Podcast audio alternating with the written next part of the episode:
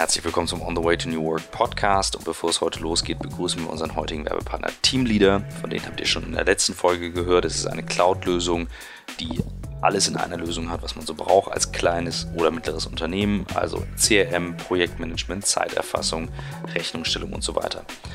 Heute geht es aber um was anderes, denn Teamleader hat die Herausforderung, dass in jedem Land auch andere weitere Apps integriert werden in diese Tools, die man ja gerne benutzt im täglichen Bedarf. Das heißt, was Teamleader gemacht hat, ist, die haben einen Fonds aufgesetzt für einen Marktplatz, in dem es jetzt schon hunderte von Integrationen gibt.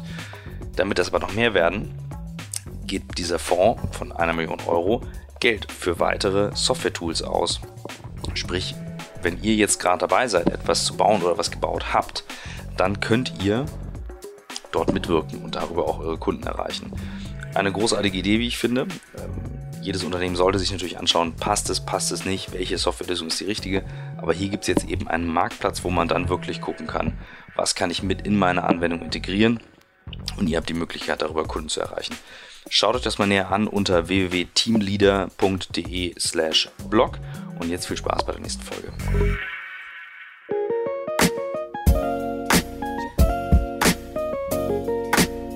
It's all about the journey.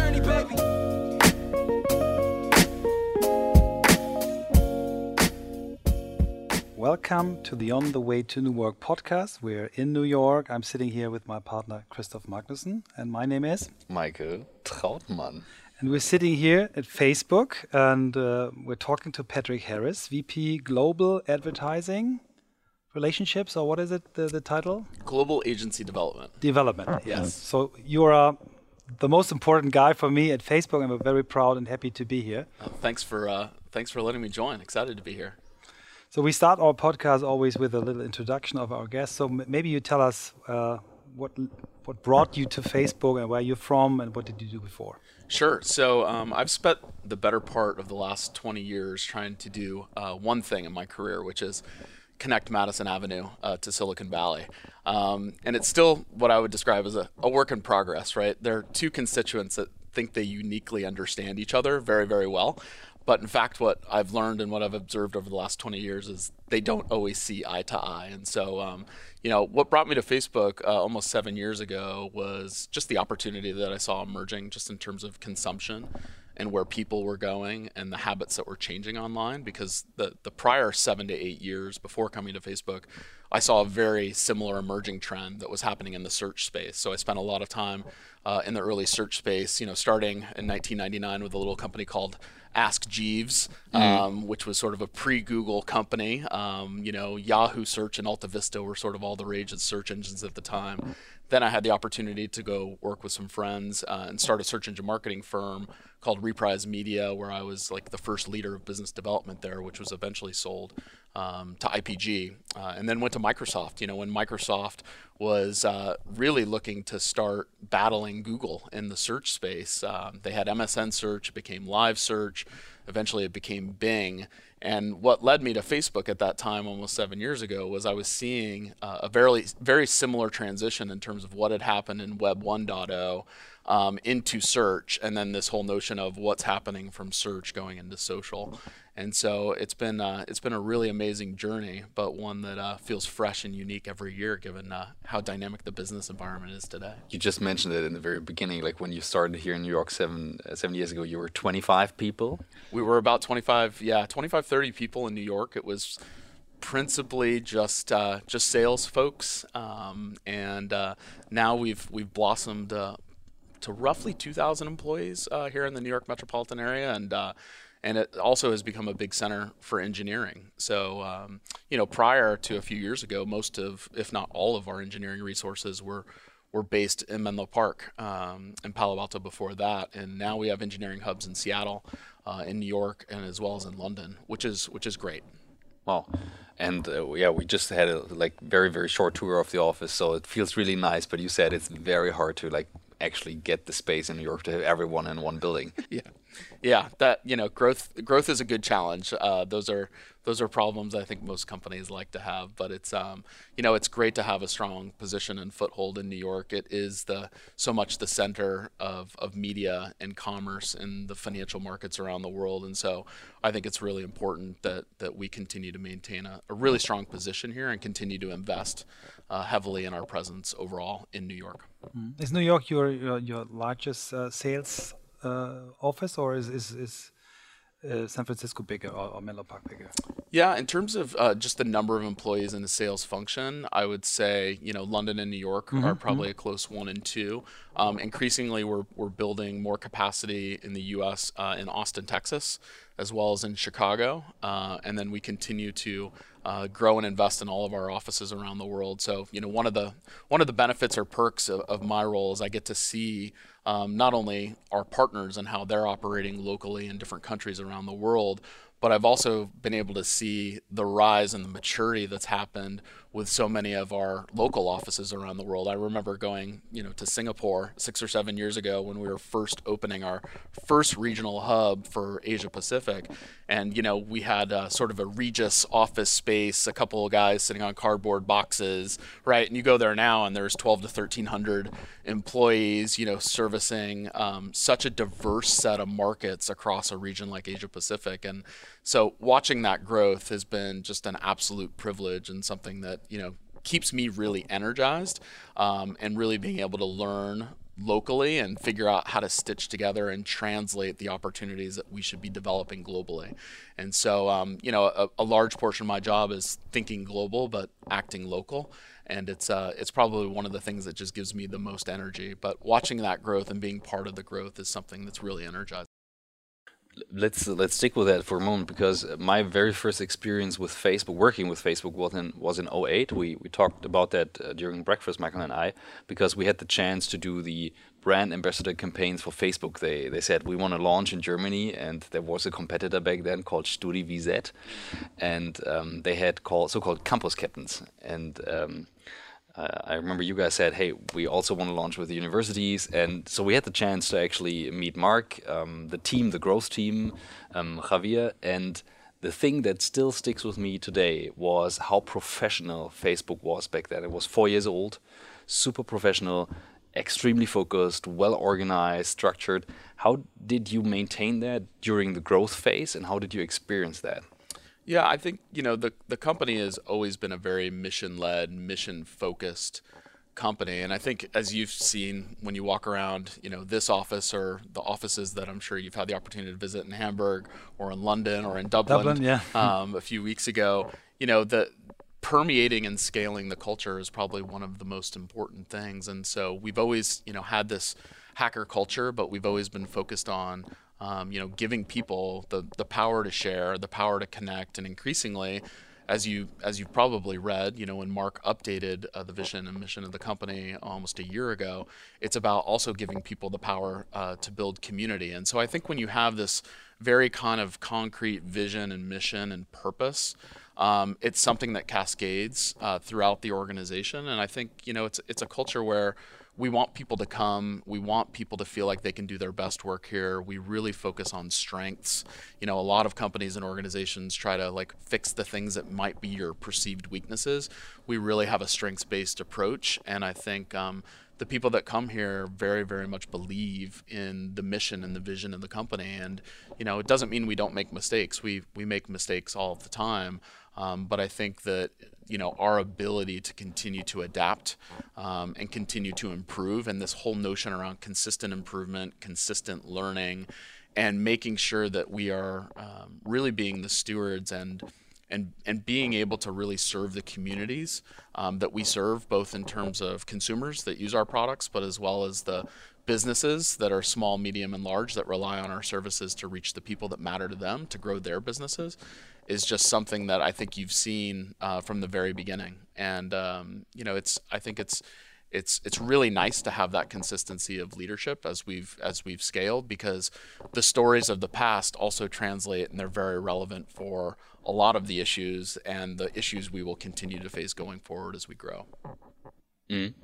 What I what I'm uh, mostly also interested in is if I imagine you started with 25 people now 2,000 people. What changed for you personally, like on a personal level, where you said like, you know what, when we came to the office, this is how it looked like, this is how it felt like, and now because you also said thinking globally, acting locally. Like, yeah. how does it translate into like actual workday? Yeah, well, I, I remember six or seven years ago, you know, I when I left to come to Facebook after spending almost six to seven years at Microsoft, you know, I left a, a very large organization, a big team. I had sort of the stereotypical corner office, a lot of the big creature comforts of a, of a Fortune 100 company.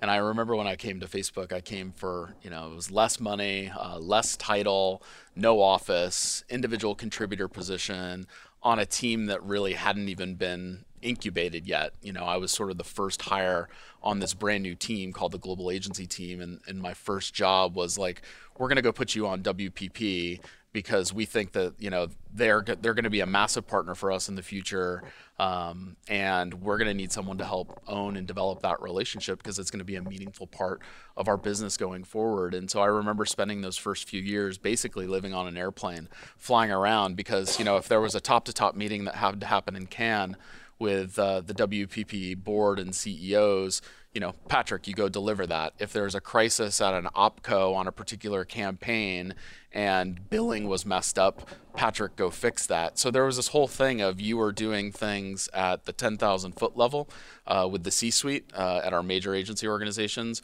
but you were also fi- fixing and just doing the day to day job as well and everything in between. And so, um, you know, giving, you know, I think that experience for me was really incredible because um, it gave me like the tactile opportunity to really learn our business, to really use our products, to understand operationally where all the, the challenges and the, the, the points that could potentially slow a partner down, but then also building muscles to really learn how we translate our opportunity and how we inspire leadership at some of our partner companies um, so they can have more clarity on where we're going. Like, where is the market going? Where is marketing going? Where does Facebook fit in? Are we redefining this new future of marketing? And that that might sound like business speak today, but right in 2011 or 2012, when we were pre-IPO, there was no ads in newsfeed. We didn't have a mobile product. We didn't have measurement.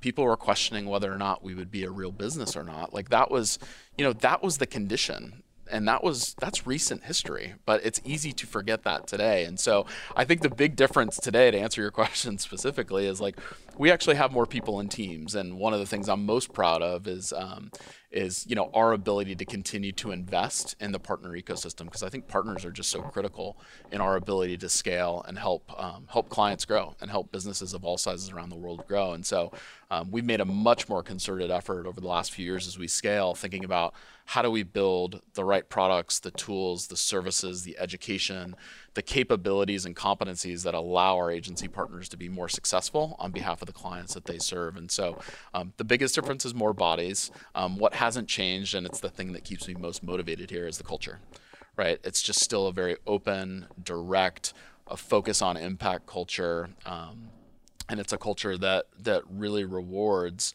um, it really rewards like what we do, right? And the impact that we have. And um, that focus, that relentless focus on execution, is something that I think um, is still so pervasive. Um, when whether it was Patrick running around the world fixing everything, or um, today having more and more teams to help execute, but the focus is on execution, on delivery. Let's just jump one time back to, sure. to this what was the main motivation? I mean, really, to, to, to decide from this corner office at Microsoft, I, I think it was a Fortune 1 company at this time, not Fortune 100, um, to such a small organization. What, what did you see at this time? Yeah, there's there's a few factors. So one, I you know so much of what I learned, um, you know, in a very formidable part of my career at Microsoft um, around leadership, around executive management, around coaching, around partnering cross functionally, working cross border. Those were all skills that I knew would translate eventually in a growing company like like Facebook. I knew those first few years there would be things that I would have to unlearn from my Microsoft days, but I knew things that I learned there would also translate in the future. But to answer your question very specifically, like what brought me here was the people. Um, every engagement through, I think I had 11 or 12 interviews over the course of three or four months. And with each subsequent interview, I got more excited about the opportunity. Um, and it wasn't necessarily just the product and the service, which I was very inspired by. I mean, candidly, uh, when I was working for a small search engine marketing firm and when Facebook first came out, I actually went to get a .edu address from my college um, alumni network so I could get access to Facebook because I had interns working for me that summer that thought I was a loser because they're like, "You don't know what Facebook is? You're not on Facebook." And I'm like, "I'm not in college. I don't have a .edu address." And so I remember even then hacking my way to get a .edu address so I could even be on Facebook. And so um, I tell you that story because it was so important because um, there was this love for the product very, very early, way before I even came here. But then when I looked at the opportunity to come here, some of the smartest people that I had worked with and that I knew working at Microsoft as we were trying to um, really build a competitive search product to go up against Google. Many of them were working in product marketing. Many of them were working in our ads interfaces uh, for the early version of Ad Center that was the backend to Power Bing. A lot of them were leaving Seattle and moving to Northern California to go work uh, at this small, you know, social media startup called Facebook. And uh, I remember getting a call from a friend of mine. His name's Brian Boland. He's still at the company. He was an ex uh, Microsoft employee. And he said, you know, I'd encourage you to really look at this opportunity that's coming up at Facebook. They're building these partner teams. You've been building partner teams forever. I think this is really fits to your strengths um, it's just something you should you know you should take a look at. And um, it was one of those it was one of those decisions where I knew I would regret it if I didn't, right? And so the calculus was like, don't look at any sort of short-term, you know, ego or monetary or you know perceived worth um, kind of measurement and look at like what this looks like over the long term. But um, I've found that just good good people follow other good people and you know the product was right the opportunity was super interesting it was uh, intellectually very motivating and interesting but um, if it wasn't for the people i probably would have stayed put mm-hmm. oh and, and if, if, you still remember your first let's say 100 days was there anything what shocked you or was it that you jumped in from the very beginning you had this passion I could see in Dublin a couple of weeks ago, or as we can feel it here. How was the how was the first time? Yeah, it was exhilarating. I think, um, and it still is. There, there's still this sense of um, we'll find a way. You know, there's this notion of the protagonist mindset. We're not going to be a victim. Like we're always going to look at the positive side of things and really try to always find um, a way to move fast and and get the things get things done in a way that is you know best for the people that we serve and best for the advertisers that we serve. And so this notion of speed and velocity was something that everyone in my interview process talked about but it was really really hard to understand until i got here. And i just realized how quickly this company moves uh, and how quickly we move to execute. And so getting used to that pace and that velocity in those first 100 days it was challenging, but it was also exhilarating at the same time. And the other thing that was very apparent that was n- was something I had never experienced anywhere else in my career, and I still see it happen today with um, what we call we call them noobs. You know, new they're, they're they're new employees to Facebook, and you go through an onboarding process, but there was this overwhelming outpouring of people that I didn't even know that were in the office that would always ask me the same thing, like, "How can I help?" Right? And it was genuine. It wasn't one of these things. A lot of places you join, someone says, "How can I help?" and then they disappear, right? There was this genuine, "How can we help you?" ramp up faster, get the information that you need, get connected to the right people internally. And there was there was almost this responsibility of existing employees to say each new precious resource that walks through that door, this new employee, like we have to overinvest in them in the beginning because that's going to give us more torque and leverage in our ability to execute in the future. And it's something that I still love today that like this is a place where you can honestly ask for help, right? And I need help with this and people will literally pour in and do everything they can to help you solve a problem and so that's that's a thing that just was I was so blown away by. You know, you you, you sort of have that little culture moment of like, what's their agenda? you know, because in most corporate cultures, um, you know, asking for help can be perceived as a sign of weakness. But um, here it was something that was um, was a pleasant surprise. Yeah, it's interesting because the way you, your people in, in Germany treat us as agencies is the same thing. How can I help is something what I get as a question from Will very often, and uh, it, it's not just something you, you live within your people uh, with your people in the company. You really treat your partners as well. So I believe it. yeah, that's good. And tell us when we're not, because we'll fix it. How do you manage? I mean, this this uh, tempo you have. Uh, how do you manage growth in terms of how how do you uh, treat people? How do you plan their careers? How do you monitor them? How do you give feedback? Are there any special things at Facebook? Um, what is your, your recipe here? Yeah, in fact, um, the person I work for, Carolyn Everson, is this is a very big topic for her and for our leadership team as well as, and we've we've created a program here that we call Fuel, um, and Fuel is about really thinking about you know how can how can you build this really sustainable career where you can manage your life right your personal life you can manage your career and that you can also give back into your community. And i kind of really think about it in those three buckets. And one of the big components around fuel um, and it's better performance better you kind of better life. And that might sound like a bunch of like you know silicon valley kind of speak but it's true. It's like we want to understand what are the primary motivators for each one of the employees on our team? What are the strengths? What are their special skills that we can leverage and we can put them out into the world you know really spending a majority of their time working on the things that they like and where they have um, where they have real strengths uh, but to do it is you've also got to think about sustainability um, and and the elasticity of somebody's time here because when you are moving at such a fast velocity and pace you know, you can have people burn out. You know, I have a global team. I travel 250 to 300,000 miles a year. I have people on my team that do that. And so one of the exercises that we do every year is we each write what we call these visions. And the vision, you think about if you're, you know, in the first couple weeks of January, you actually write it as if it's January 31st or excuse me, December 31st of the same year. So you write it as as if it's already happened. And one of the things that we've noticed is just by writing it down, you have like a 20 to 30 percent greater chance of it happening. And if you actually share it with somebody, that multiplies times two, right? And so the likelihood goes up that these things happen.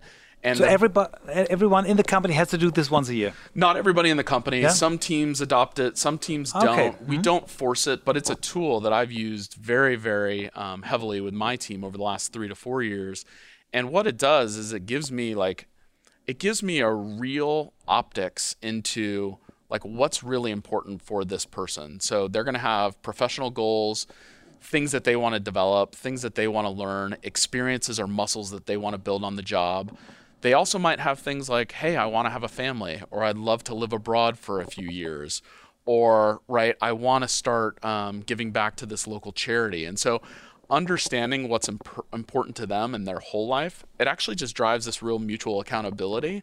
And it also gives us the ability to make sure that people have time for renewal and space. Because I think one of the hardest things working in all companies right now where tech is so enabled is that people feel like they're always on. And so making sure that people feel permission to take the time to renew and to fuel right is something that it's really important to to have because this whole notion of work life balance, I think, is it. It doesn't exist. Like I actually think it's more about work life integration and being really clear and really intentional about what matters and what's important to you. And then it's my job as a leader to make sure I'm enabling and creating the conditions for employees to do their best work.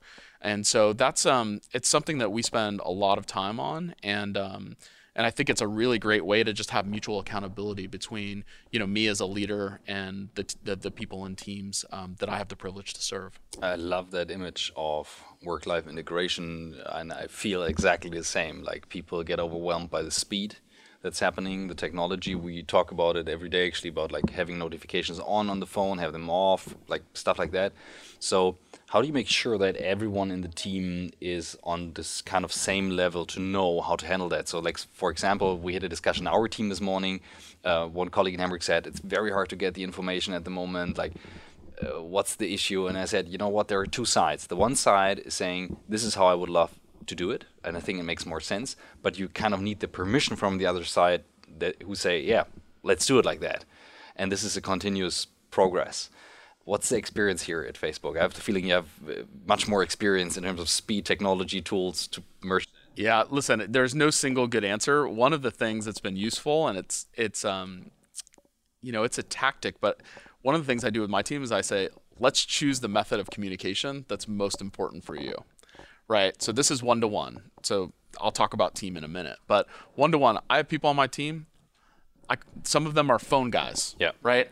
They want to talk. One email, two emails, reply to all. Like they're gone. They're lost. Like they need to talk. I have other people on the team, and I say, is it Messenger? Is it Workplace? Is it email? Is it WhatsApp? Is it SMS? Like, how do you want to talk? What's our primary vehicle? And for a lot of people, it's it's WhatsApp or Messenger, and so that becomes the primary vehicle.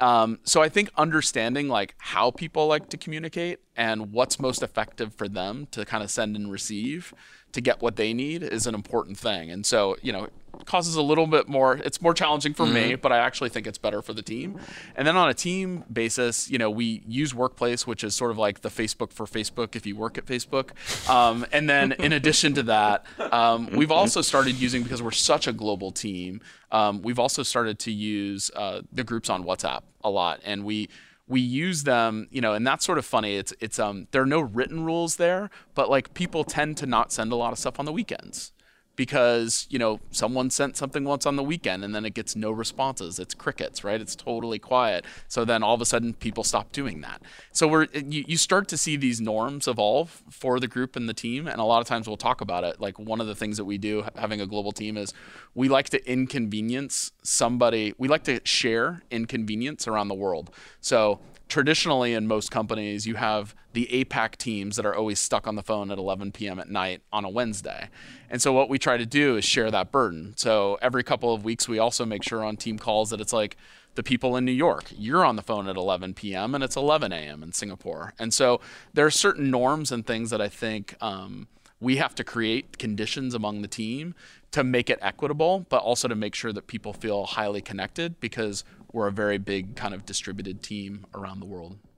How do you when we when I think about that, and it's so funny because we had that um, while dinner yesterday. Um, a friend of ours asked like, "What should we use to organize our global team?" And I'm like, "What would you like?" And he said, "We should use Slack." I said, "You know what? The challenge in Indonesia and countries like that is they don't have an email address, so why not use a WhatsApp group?" And we talk about it as if it would be there forever. It's there since 2011 and it changed the whole way how people communicate and how that all shifted. So, is that something you can see now, looking backwards to your old jobs and how it used to be, and like what switched to messaging? How did that change? What What about the social interaction, stuff like that? Yeah, I think you know the the speed the speed increases, but then the number of surfaces in which you have the opportunity to communicate on has also like exploded ex- exponentially. And so again, it kind of goes back to picking your surfaces. So like mission critical information that I need to share with a larger population of people, like I use Workplace, um, and we have groups that you know are connected to this global agency development FYI. And so as uh, as someone that works at Facebook, like I get to choose like, well, what are the groups that are most critical? And for me, I set a limit even on notifications. So I say, here are the five groups where I absolutely want a notification 100% of the time if information hits here. But the other 95 groups that I belong to, like I don't want notifications, and I'm going to go seek that information when I feel like it's the right time to go seek that information. And so I think you have to set some real guardrails, both in the communications real time, picking a surface, but then also just being very intentional and consistent about where do you share the most important information, right? And a lot of times I duplicate. I'll put one thing in the group and I also email it. And it's just to make sure that, like, you know, because someone might not have my group set yeah. as one of the five where they get notifications. And so, um, I'm finding that repetition, repetition, repetition uh, on messaging helps, especially as you're you know in a company that's scaling so quickly, where you're adding so many so many new people. But that's been um, you know picking a surface I think is a really important tactic. Mm. one more question, Michael. I know then you have hundred, uh, but but since we're here uh, in the topic, Facebook has the Facebook Workplace has the best engine for video for live video from all the social media platforms using within companies, and we know all the tools, so there is no question. And I know, for example, in Norway, a lot of companies use that. In Germany, it's a harder case, but how much do you use video internally to communicate? I, I do it personally a lot. I love it to like take a video as a note, talk into, into the phone and say like, this is a thought. That's what I want to share. A bit more complex. Show my emotions with it. Show maybe that I'm a bit uncertain. Do you use that internally? So I personally, I don't do it enough. I need to actually do it more. Um, there are other leaders in the company that use video as their primary medium to communicate, and it. You're right. It's super effective, especially I think you know, after you've had big events, like in the advertising world, after we go to CES, you know, after we have a big client council meeting, after we go to Cannes, you know, a summary on Adweek. And so having more of our leaders um, be able to have sort of this unfettered, unfiltered, you know, less produced um, kind of update and video that they're sharing with the people and teams around the company is something we're getting a lot of good feedback on. But personally, I need to do it more. Mm-hmm. So, but it sounds that, that you are within the Facebook organization very individual. So every, everyone has its own style to communicate. Or are there are there special rules that you say, well, we try to to train people into a certain direction? Or, uh, because I, I have the feeling everyone does it as he likes to, which I think is interesting as a as your organization is so big. No, I think listen, workplace is definitely like a primary place. Um, you know, it's our tool. We use the tool. Uh, I think I was telling you guys a quick story before before we jumped on, but um, please do it know, again. You, it used it used to be it was like you know when you worked at Facebook, Facebook was your work as well as the product that everyone else that doesn't work at Facebook sees.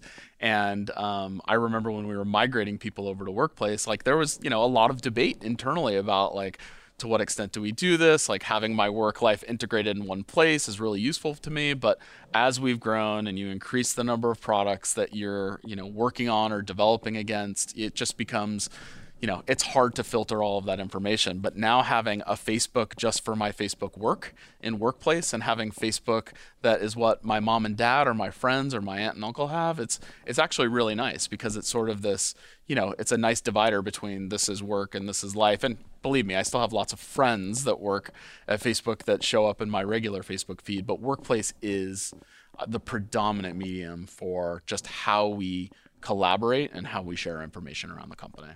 How, how does this develop uh, uh, as a business for you? Is it is it nice to have, or is this something which is really important for for Facebook to to sell this to to, to companies? I think what's most important is just you know helping organizations and enabling organizations um, to be better communicators with one another. And so you know we're consistently asked when we're hosting people uh, for executive briefing sessions in Silicon Valley. Like so much of what people want to learn when they talk to Facebook is not just about our ad products and our solutions. What they're trying to learn more about is is the culture and how to scale their own cultures and everything from you know how the buildings are designed to how people sit to how the VC systems work to what communication and collaboration software do you use. And so I think the product is is a is a natural extension of our culture and the way that we work.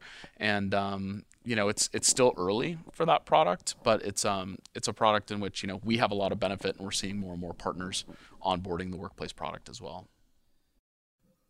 beside your tools, you probably use conventional things like meetings. And meetings, as we learned in, in many of our pro, uh, podcasts, is, is something which is not working as good as it should be. Do you have special rules for meetings at Facebook? So I think there's again lots of lots of different you know sort of norms and rules around the company. Um, some of the things that we've instituted lately, just within my organization, um, so we do a lot more pre-reads now. So 24 hours before the meeting, like send the deck, send the document, send the thing that you want to discuss.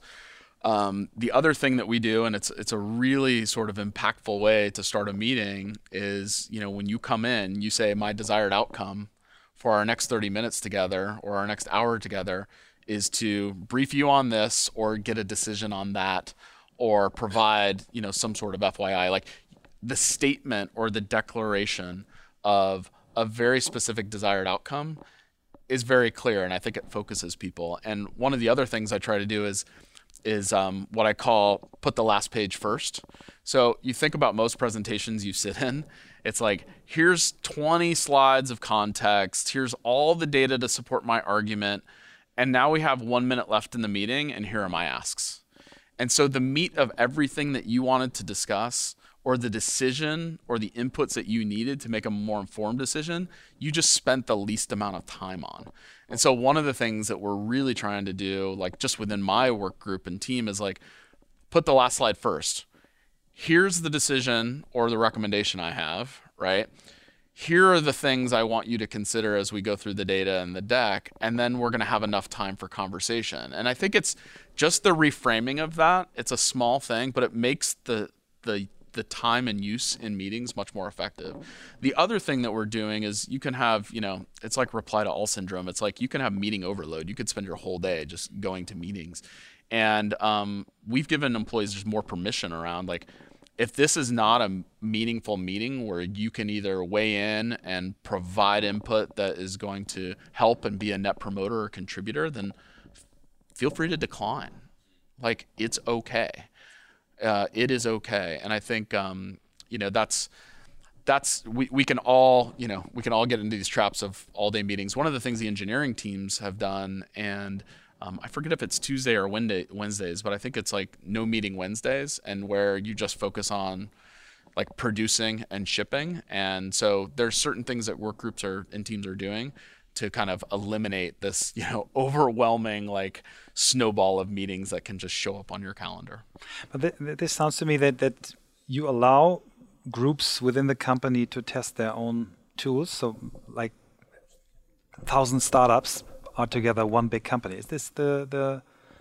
No, listen. I think we try to give like the the foundation of the things, whether it's workplace, whether it is email, whether it's like any any office or conference room you walk into at Facebook around the world has the exact same system. Like right, this one here. Right the now. exact same system. They're outfitted with video. You can check in on a pad at the door. You can see when the meeting is booked, when the room is free, and so there are a lot of things that we've created structurally that just make it very easy for people to collaborate and to communicate. Um, but the norms inside of teams will be very, very different. Right. I like I have to share that vocally because people cannot see it, but there is like one large TV flipped. So it looks like a page, and then there's a second large TV as a normal TV. So you have the two. So I guess this is for documents or code or whatever, and the other one is for the video then. Nope. So the screen that is, if you take out your mobile phone, got it. So you have the mobile phone. So you can imagine yeah. you're looking at Instagram and a story, yeah. and it's a nine by sixteen yeah. format that renders. we want to have something that looks the same only on a big screen. And so uh, this room that we're sitting in is actually uh, the room that a lot of our team from the creative shop yeah. who do a lot of development and execution of creative ideas. So we'll come in here and look at mocks for different yeah. campaigns uh, in a vertical format. So, so nice. Yeah, small things like that. Yeah. Like most companies, you know, just they would still have the you know the the horizontal screen, but in certain cases, like we want to have the vertical screen. And I and I have to reframe what I'm always selling. When when people run around in weddings uh, and film upside uh, like flipped, I, I, always say there are no screens hanging mm-hmm. flipped. Now I have to re- reframe and say you have to have the meeting at Facebook. They have yeah, but it certainly looks nicer on your mobile device. Definitely, nice.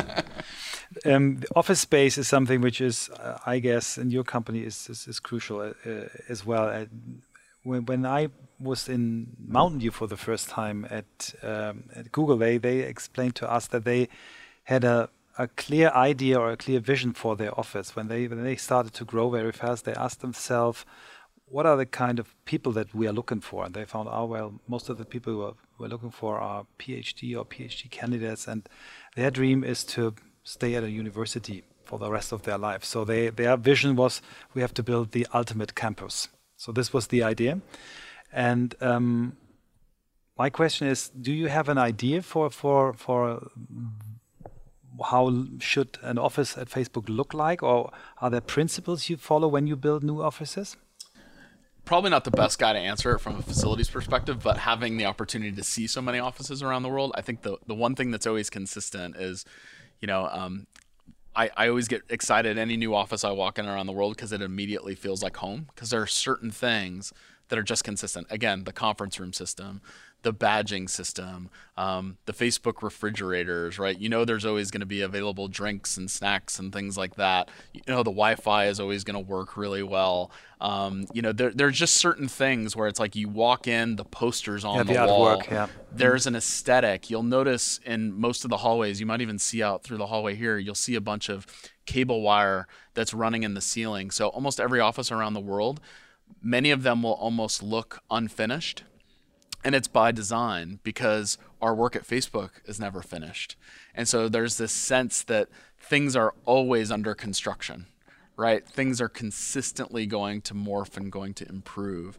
And so um, you'll notice that the aesthetic is very, very similar. But what I think is also really neat about the culture is no matter what office you, you show up around the world, there's also a big emphasis on local artists.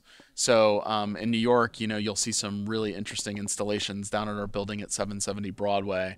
Um, in Menlo Park uh, and in, from the old Palo Alto offices, you'll see some really cool graffiti artwork from our original offices. In London, you might see the same thing. In Germany, you might see something a little bit different. But this whole notion of uh, preserving that aesthetic of this thing is always under construction, but then bringing in a sense of the local community is a big part of what um, you know makes the offices that's, uh, that's feel very, unique, but also feel good. like home no matter where you are. Yeah, but very good concept, very good combination of feeling home and never never be finished. Yeah, yeah, yeah. cool.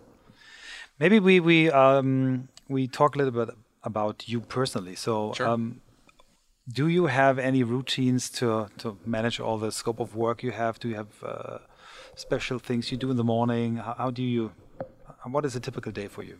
Yeah, um, the typical day is usually untypical. Um, you know, I, I, spend almost 50% of my time uh, on the road, but you know, I, I, try to spend at least the first hour of, um, or the first half an hour of my day, you know, when I wake up, device free. So uh, I don't sleep with the device next to my bed. In fact, at home, like it stays downstairs. Um, I try to practice what I call um, you know, at least five minutes of gratitude. So I start my day uh, thinking about like, well, all the things that I'm grateful for and the things that I'm looking forward to. I think, you know, living in a world today that can be so divisive and kind of polarizing, it's um, it's easy to fall into this sort of victim mentality.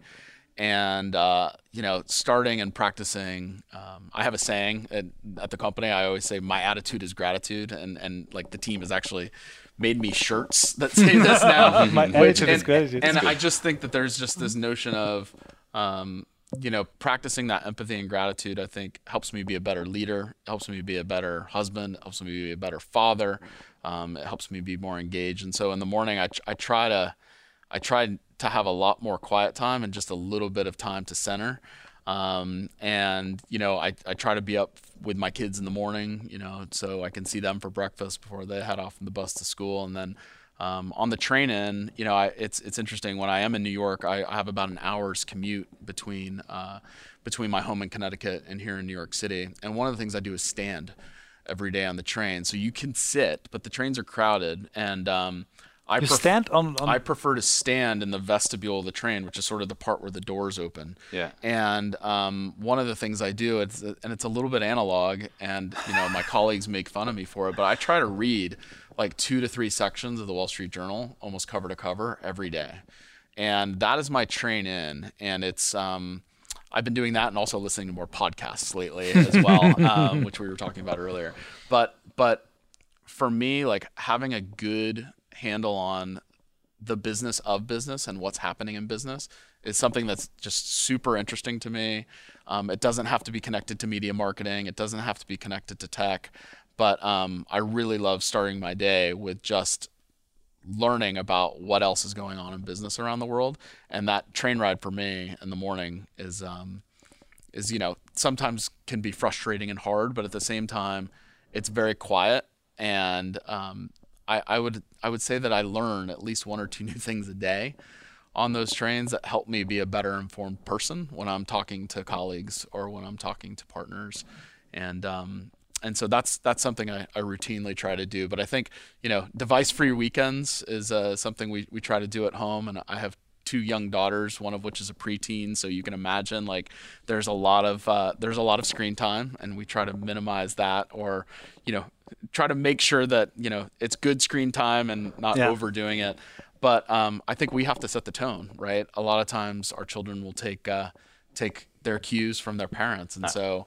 Um, you know, I, I, we we try to make sure that you know no devices when we're out to dinner or even at our dinner table at home. Um, and you know, when you're connected, you're connected and you're on, and when you're off, you're off. And um, getting into those habits are hard. I, I I'm guilty of breaking them all of the time, and I am reminded consistently by my family when I am breaking them.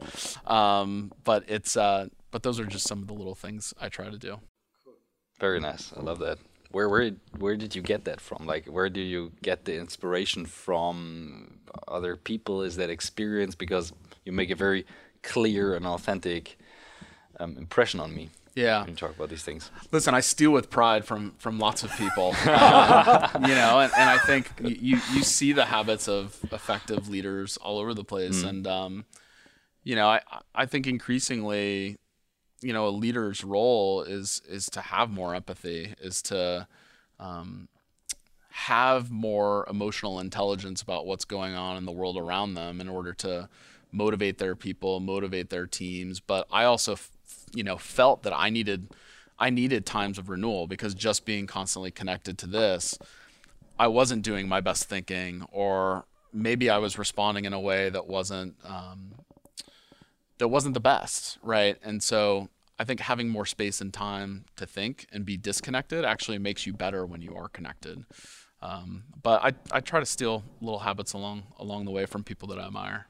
If you um, if we would be 15 years old and uh, we would ask you uh, for advice for for for start for the starting of, of university or whatever, or, or, to start a career. What what advice would you give to to 15 year old kids? Yeah, um, you know, pick something you love. I think. Um, always be learning you know be intellectually curious um, i think the learning journey is never over it's one of the things i admire most about mark um, and looking at all these different challenges that he takes on every single year. But there's this consistent and relentless focus on learning, and um, I think that you know that's that's something that young people just need to always be focused on. You know, the learning journey doesn't end when you get out of university, right? Um, it continues and continues. Um, I would say build your people skills, right? Um, you know, you, you have to learn how to make a friend before you can call on a friend. And so, uh, learning how to network, learning how to present, um, enhancing your communication skills, all the soft skills um, that are highly correlated with high emotional intelligence, I think are largely kind of left out of a lot of school curriculum and university curriculum today. And I think it's a real miss. Um, you know, finding really smart people with high IQs that know how to program you know that that's that's not necessarily the hardest part today. It's finding people that can translate that and that can present their ideas in a cohesive way and can communicate and can network um, and can help inspire others are harder. And uh, i think those soft skills beginning to learn them at a younger age um, is something that can serve folks really really well as they get older.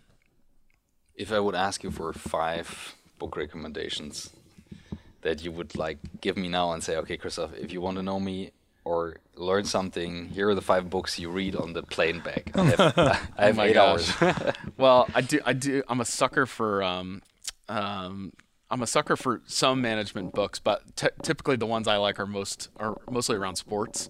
Um, it's, good. It's good. good. Which it's is fine. great. Um, you know, Phil Jackson, who was the coach of the Chicago Bulls and the LA Lakers, he won uh, 11 championships, but he had a book called Sacred Hoops. Um, and he was sort of always, con- you know, considered like the Zen coach, right? Uh, he didn't want his players thinking too much. He just wanted them doing, and he wanted them to be present, right? And he was very calculated with his triangle offense, and always had great players and put great teams together. So, um, you know, I, I loved, I loved, I loved that book. Um, I love Jack Welch's book and Principles uh, from Winning you know that he and his wife wrote um, and his journey at general electric that's always served as a source of inspiration. And then um, I still love, you know, I love the Beats uh, writers as well. So On the Road, Jack Kerouac or Cannery Row, Steinbeck. So those were sort of the books that that sort of really started to appeal to me when I was younger. And from time to time, like I go back, I go back and reread um, you know, those books that I sort of fought my parents that I had to read for, you know, ninth grade English. And now you realize like why they are so important. So yeah, it's a mix. I'm probably hard to define just through books. That's good. That's good. Thank you so much. It was yeah. amazing. That was really, really amazing. I learned a lot, I have to say. And totally different side also from Facebook and learned something new that uh, I now try to apply. Yeah. Well, thank you very much for having me. And thanks again for uh, coming to Facebook New York. Thank you.